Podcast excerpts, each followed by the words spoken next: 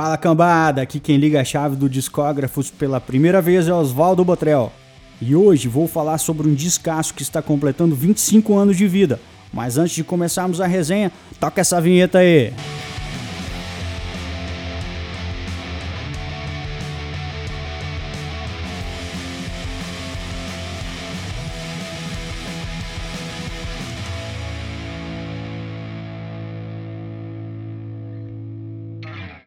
No nosso primeiro episódio, o Discógrafos fala sobre o These Days, um clássico de uma das minhas bandas preferidas, o Bon Jovi. O álbum foi lançado no Japão em 2 de junho de 1995, na Europa dia 19 e dia 27 no resto do mundo. O disco marca uma guinada quase completa no som dos caras de Nova Jersey, que trouxeram um trabalho muito coeso e bem finalizado, e para a gente entender o que foi o These Days, precisamos recapitular um pouco sobre a história da banda de John Bon Jovi, Rich Sambora, David Bryan e Tico Torres, além, é claro, do cenário do mercado musical daquela época. O Bon Jovi surgiu no início da década de 80 em um cenário dominado pelo chamado glam rock, ou hair metal, para quem não conhece a origem do nome, é só jogar no Google e procurar algumas fotos do John Bon Jovi ou do Dave Coverdale nos anos 80 e ver aqueles cabelos que mais pareciam pelos de poodle. O estilo tem como inspiração bandas dos anos 70, como Led Zeppelin. No início da década de 80, as bandas do glam flertavam muito com o metal, com músicas rápidas, guitarras pesadas e o vocal muito agressivo. E o Bon Jovi nasceu nesse contexto, trazendo muito desses elementos enraizados em seus dois primeiros álbuns, que tiveram boas vendagens, mas ainda insuficientes para o potencial do grupo. Foi com o terceiro álbum, o lendário Sleeper When Wet, que os caras entraram de vez no mainstream. Coincidência ou não, baixando um pouco a intensidade das músicas, buscando um som mais melódico e mais conectado com a realidade. Além de grandes baladas, investiram em canções mais voltadas para o storytelling, inspirados no herói do John, o Bruce Springsteen, que faz isso como ninguém. Wanted Dead or Alive e Live on a Prayer, que fala de um casal lutando para sobreviver em tempos difíceis, se tornaram verdadeiros hinos e mudaram a banda de patamar para sempre. Os caras deixaram de lado as músicas quase adolescentes do início da carreira para mostrar um som um pouco mais maduro e relevante, que se tornaria referência para bandas que surgiriam a seguir, como Guns N' Roses, os Skid Row, e também para bandas já consagradas, como Aerosmith e o Kiss. A receita baladas mais storytelling continuou no New Jersey, se acentuou ainda mais do Keep the Faith, que foram os álbuns seguintes, o segundo já na primeira metade da década de 90. Naquela altura, o clima de festa e reverência do glam dos anos 80 já tinha perdido espaço para o movimento grunge e toda sua angústia. Bandas como Nirvana, Soundgarden e o Pearl Jam tomaram conta do cenário que anteriormente era dominado pelas bandas de hard rock e trouxeram uma temática muito mais pessimista e sombria. Essas bandas cantavam sobre as mazelas da sociedade e também suas próprias vidas, e é nesse contexto de mudança e logo após a morte de Kurt Cobain que nasce uma das obras-primas do Bon Jovi.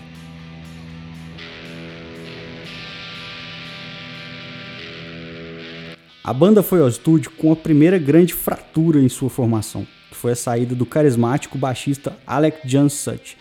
Por motivos até hoje desconhecidos, o músico deixou a banda e o mistério acerca de sua saída ainda permanece. Ele foi substituído pelo antigo baixista do Alice Cooper, Rug MacDonald, que já constava como músico adicional nas fichas técnicas de gravação de outros álbuns da banda, como Bon Jovi, de 1984, Sleeper When Wet, New Jersey e também o Keep the Faith. O produtor encarregado do disco, ao lado de John Rich, foi Peter Collins, que tinha em seu portfólio trabalhos espetaculares com Rush. Ele assina também a produção de duas faixas inéditas, Always e Someday I'll Be Saturday Night, do Crossroads, compilação lançada um ano antes do These Days. John e Rich já haviam trabalhado com Collins anteriormente, quando os três assinaram a produção do álbum Hey Stupid, do Alice Cooper, em 1991. O These Days estava programado para ser lançado ainda no final do segundo semestre de 1994, mas a banda pediu um pouco mais de tempo para compor mais material. Foram escritas 40 músicas para o álbum, que começou a ser gravado em Nashville em outubro de 94, mas John não gostou muito do resultado e apagou quase tudo. As sessões foram retomadas em três estúdios, entre New Jersey e Los Angeles, e duraram cerca de quatro meses até sua finalização. A pós-produção ficou a cargo de Bob Clear Mountain, que mixou as canções em seu estúdio em Los Angeles. A versão regular do disco conta com 12 músicas. No Brasil, ganhamos ainda duas faixas bônus. Além disso, foi lançado por aqui uma edição especial, com o disco extra com oito músicas.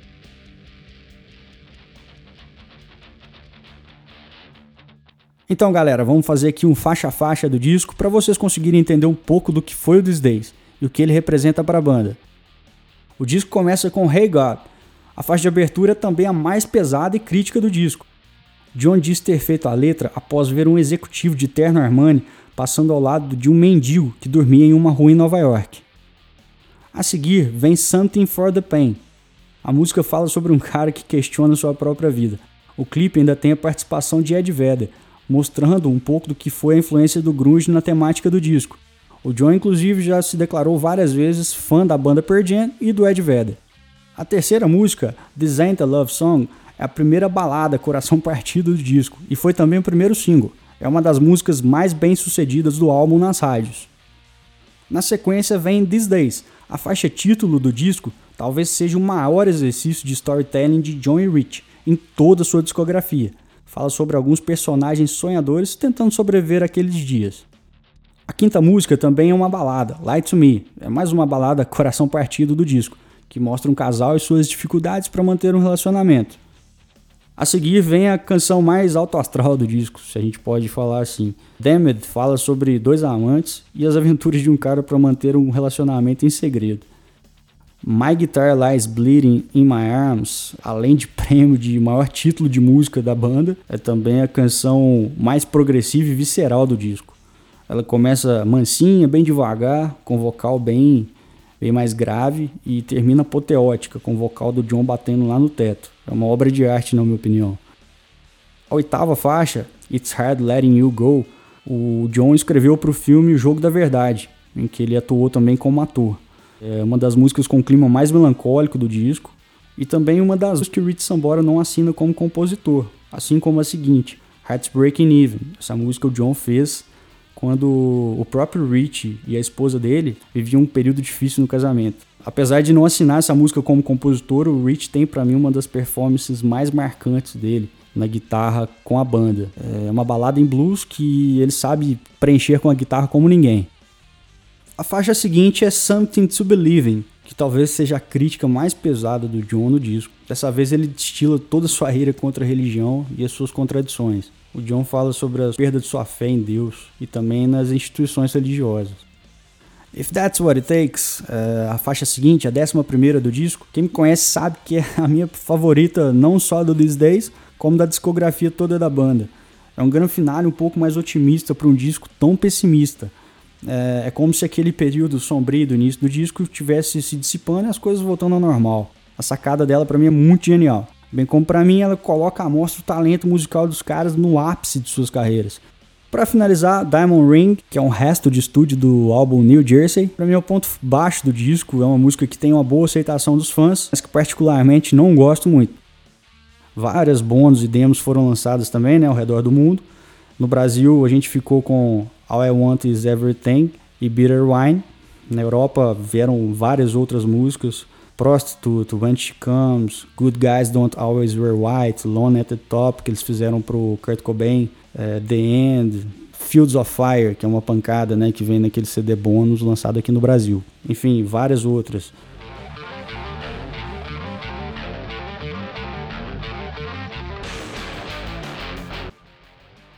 Outras músicas do disco só vieram à tona no box set, lançado em 2004, quando eles comemoraram a marca de 100 milhões de discos vendidos, que são Why Aren't You Dead, Open All Night, I Just Want to Be Your Man, The Fire Inside, Flesh and Bone, Letter to a Friend e Nobody's Hero.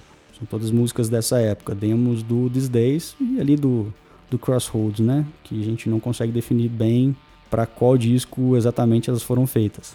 A recepção do disco foi fantástica, se tornou número um em diversos países do mundo, inclusive no Japão, no concorrido mercado japonês. Todo grande fã da banda se recorda de John nos lendários shows de Wembley, eternizado em VHS e DVD, anunciando que o These Days havia acabado de passar o Michael Jackson e seu disco History no número um das paradas. And uh, everybody out there listening to the radio and everybody here, I'd like to to say thank you because we just found out that these days just kicked Michael Jackson out of the number one slot. As cinco primeiras músicas do álbum foram singles e ele alcançou mais de 10 milhões de discos vendidos. Apesar disso, após a turnê promocional, a banda passou a renegar as músicas do disco em seus shows. Bon Jovi sempre foi reconhecido como uma banda de arena, com músicas feitas para cantar junto. Talvez por isso aquelas canções não funcionem tão bem dentro do repertório repleto de hinos do rock. Apesar disso, até hoje, se alguém me pede para indicar um disco para conhecer Bon Jovi, minha primeira alternativa sempre é o These Days, por mostrar a banda em ação em seu período mais desconfortável no mercado e ainda no ápice musicalmente. E vamos ficando por aqui. Espero que todos tenham curtido o nosso primeiro episódio. Na próxima segunda voltamos com mais um disco fera para vocês. Sigam o nosso perfil no Spotify e também no Instagram, no arroba discógrafos. Muito obrigado pela companhia e até a próxima. Valeu!